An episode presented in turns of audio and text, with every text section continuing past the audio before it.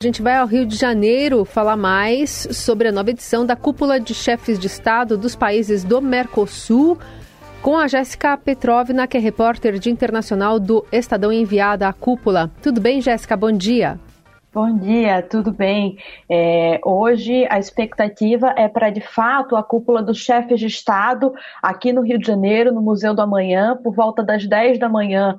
A expectativa é que eles comecem a chegar, além do Lula, que já está aqui no Rio de Janeiro, ontem participou de, de eventos no, no BNDES, é, devem participar também os outros chefes de Estado dos três países que são membros efetivos do Mercosul ou seja, Argentina, Uruguai e Paraguai. E também deve vir aqui ao Rio de Janeiro o Luiz Arce, o presidente da Bolívia, que está no processo de formalização, é, já teve a sua adesão ao Mercosul aprovada pelo Congresso Brasileiro, que era o último que estava pendente, e agora está nesse processo de formalização para se tornar o quinto país membro do Mercosul.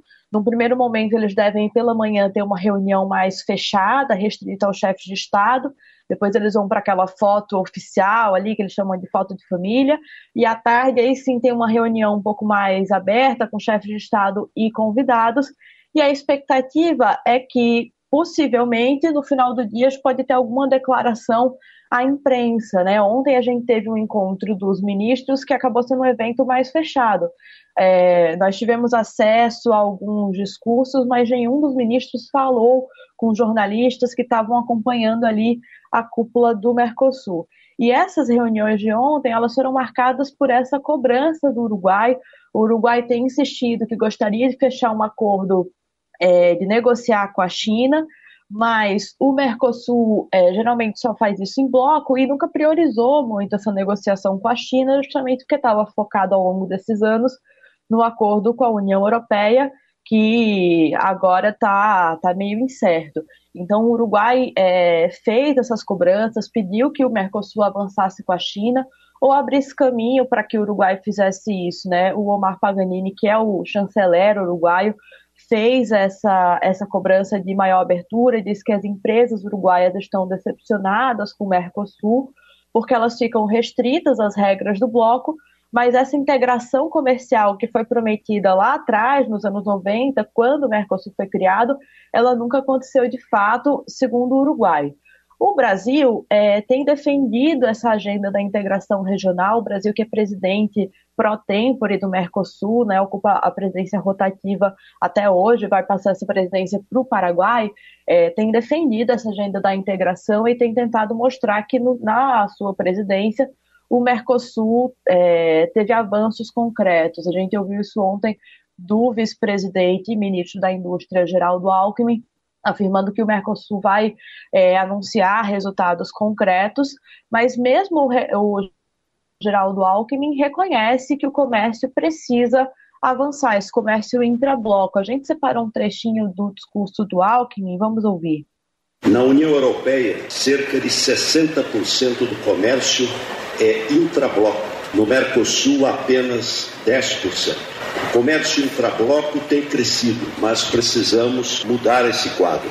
O Congresso brasileiro acaba de aprovar a entrada da Bolívia ao bloco, o que permitirá mais comércio, mais investimento e mais desenvolvimento conjunto.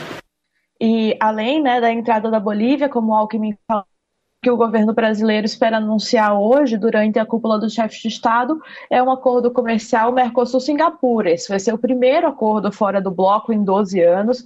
É uma forma do Mercosul sinalizar para esses países mais críticos, como o Uruguai, que, que está buscando essa, essa, essa abertura. Foi o que os analistas ouvidos pela reportagem falaram, assim, que é uma sinalização do Mercosul, uma sinalização principalmente para o Brasil, para atender, para responder a essas cobranças que vêm é, especialmente do, do Uruguai. Então, tem essa expectativa para o acordo Mercosul-Singapura. E o Brasil também deve anunciar que avançaram as negociações do acordo Mercosul-União Europeia. Né? A gente viu nas últimas semanas um esforço dos dois lados para tentar chegar a essa cúpula com o acordo concluído. Isso não, não aconteceu por uma resistência da Argentina, agora o governo já descartou essa conclusão do acordo ainda hoje, mas o ministro Mauro Vieira, das Relações Exteriores, disse que, é, defendeu a importância dessa negociação com a União Europeia e disse que ainda espera é, fechar esse livre comércio com a União Europeia muito em breve. O Uruguai, por sua vez, falou que isso é, é positivo, que esse avanço das negociações é positivo, mas lembrou que existe uma janela de oportunidade que está se fechando, porque ano que vem tem eleição no Parlamento Europeu, a gente não sabe como é que vai ficar a configuração, isso tende a ser um fator decisivo para aprovação futura, a ratificação desse acordo de livre comércio entre Mercosul e União Europeia. Boa. Então, a cúpula ela traz de fato alguns avanços, mas não traz um grande anúncio que foi que era tão esperado, Carol. Claro. Muito bom. A Jéssica Petrovna segue acompanhando por lá. Jéssica, obrigada pela, pelo relato aqui e bom trabalho para você aí no Rio. Obrigada, bom dia.